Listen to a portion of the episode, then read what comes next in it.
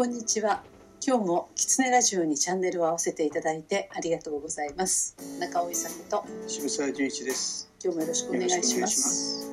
今日はちょっと無理を言ってどうしても渋沢さんと見たい映画がありましたのでお誘いしました。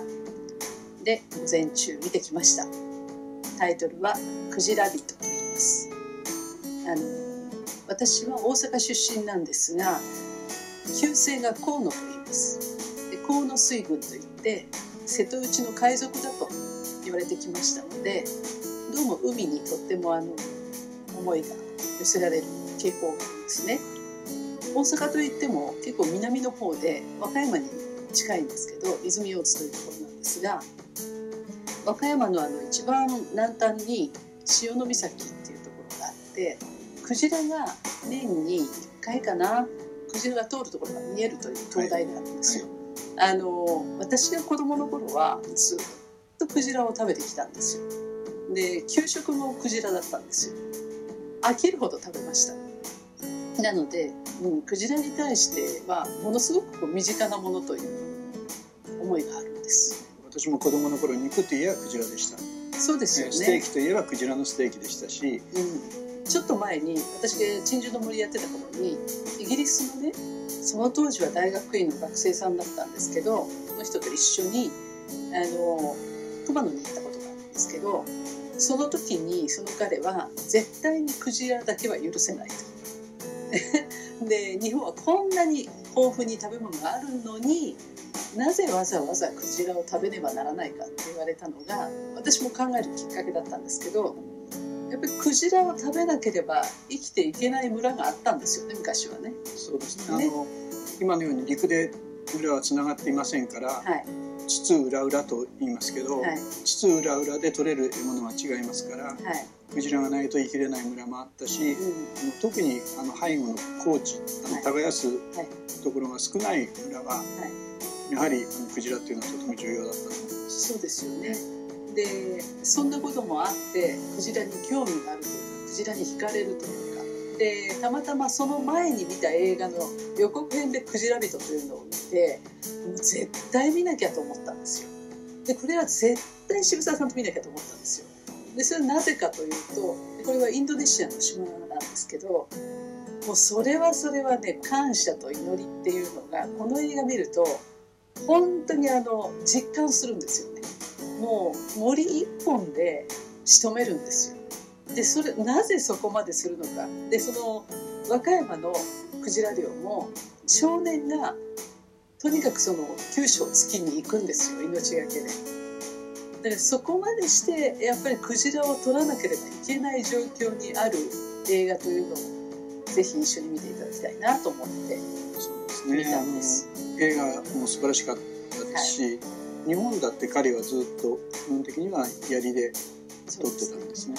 クジラが来るのを待ち、ね。カモシカが来るのを待ち、クマが通るのを待ち、はい、鹿が通るのを待ちと言って暮らしてた。そうなんです。狩人たちですね。はい、1年間に10頭取れれば生きていけると。クジラって周遊する動物じゃないですか。はちょうどジャバ島とバリ島の間にある島ですよね。はい。そのバリ島側との水道をうんやはりクジラが通る季節があるんですよね。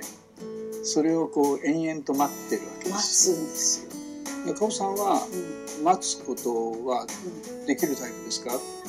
あのね待てなかったんですよ。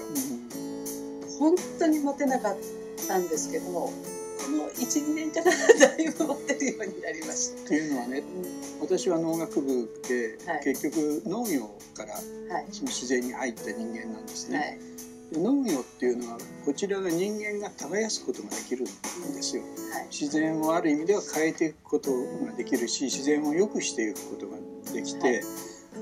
そして自分たちの手で豊作を得ることができるんですが狩りの人たちの話を聞くと基本的に狩りってなんか一般の方は動物を絶えず追っかけたり魚を追っかけて取ってるように思われるかもしれませんが、まあ、クジラにしてもそれからカモシカにしてもやはり人間より速い動物ですから、絶対追っかけてったら取れないんですよ。なるほですからねただただ待つんですよ。どなるほど。で季節とともに例えば熊が穴から出てくる時期も待つんです。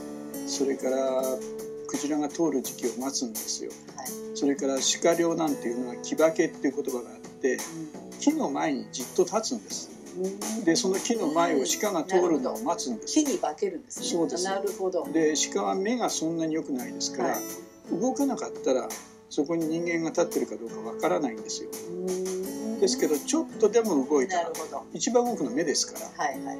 視線がちょっと動いた瞬間にそこに人間がいることがバレるんですよ。なるだからじーっと待って自分の槍の届く範囲に鹿が来るまで待たなきゃいけないんですよ。ほどでそれはその先ほどのクジラと同じでその鹿が取れないとみんな生きていけないんですよ。そうなんですよ。もうこの映画の中でも、うん。本当にもうね4年目にしてようやく彼に会えるんですよ。っていうことなんですよね。でそれを待つんですよ。そうです。ね。でうん。待って待って取りに行くんですけどそれがそのもう飢えるんですよ。村の人たちがなのでもう今日こそ来てくださいって言って祈るんですよね。そうですね。やっぱりあの神に近くなるしそう。木化けじゃないですけど自然の中に一体になってそそうそしてその獲物を神がまさに与えてくれる。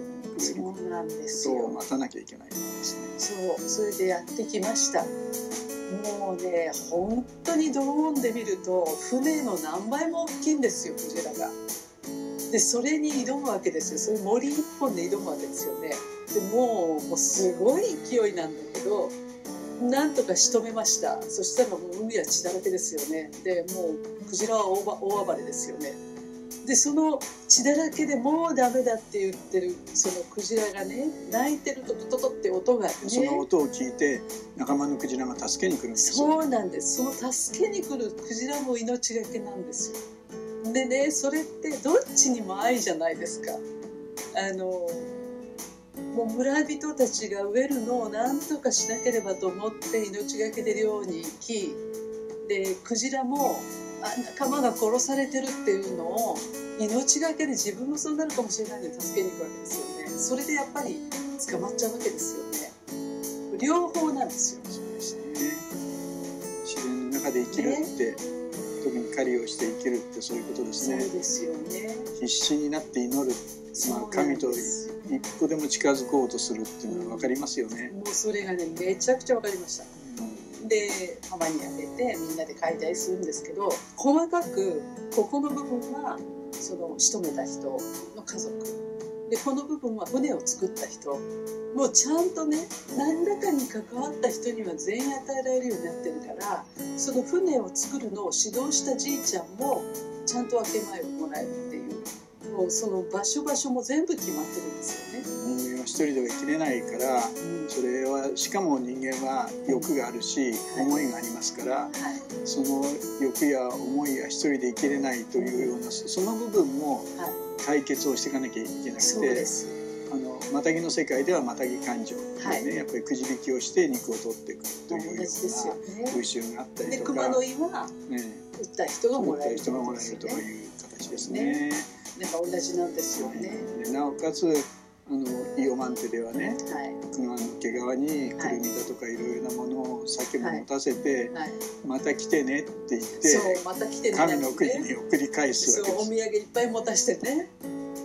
ね、うん愛ですよね。だからもう愛というのはもうその なんかそのペットを可愛がる愛ではなくじゃなくてて、自分を包んでる全ての世界そうだから、うんクジラを食べることでクジラが私の中に入るわけですそうよね。いうことです。クジラの一部になって、クジラという、まあ、それこそアイヌ語で言えば神の使いである熊を食べることで要するに神になれると彼らは思うわけです。そうだし、やっぱり自分の中でクジラが生きるわけですよでね。すね。っていうことですよね。うん、でそれはもう生命ってそういうものですからそういうもんですよねはい、感動でしたね。そうですねあの人間の体ってねうんだいたい2ヶ月ぐらいで細胞は全部入れ替わる、その2ヶ月で何に入れ替わるかっていうと、自分の食べたものに入れ替わるわけですよ。なるほど。現に人間の体の中には人間の要するに細胞以外のバクテリアだとかウイルスだとかそういつらが同居してるから僕たちは消化をすることもできるし免疫を持つこともできる。つまりあの地地球上の全ての生きとし生けるものってやっぱり全部つながってるっていうのが科学で言う真実なんだけど人間はそれを知らなくて、なんとかその生きる行為の中でねそれをこうなんていうかね知ろうっていうか体感しようともがいてるっていう感じがしますね。言ってみれば私今クジラにこんな感動してますけど牛にしたってね豚にしたって同じですよね。同じです、ね。だけど西洋人はそれを同じとは思いませんから、あの宗教の方が科学より上位概念ですから、えー、と神が牛は神が与えてくれたものだから食べていいけどクジラは神が与えてくれたものではないから食べてはいけないとやはり思います要するにやっぱり自分が自然の一部と思ってるかという国民とやっぱりあの自然というのは神が与えてくれたものだと今でもこう信じてる国民というのはなかなかあの溶け合うというのは難しいかもしれないですね。久々に涙出るほど感動しました。あのああ中尾さんの DNA はここにつながってるんだなっていうことで、てるの見てほしかった。はい、で私はとても感動しました。ねえ、はい、よかったです。一緒に見ていただいて。ということで、今日もキツネラジオにチャンネルを合わせていただいてありがとうございました。キツネラジオは毎週月曜日に更新の予定です。チャンネル登録をして、来週も聞いていただけると嬉しいです。それではまた。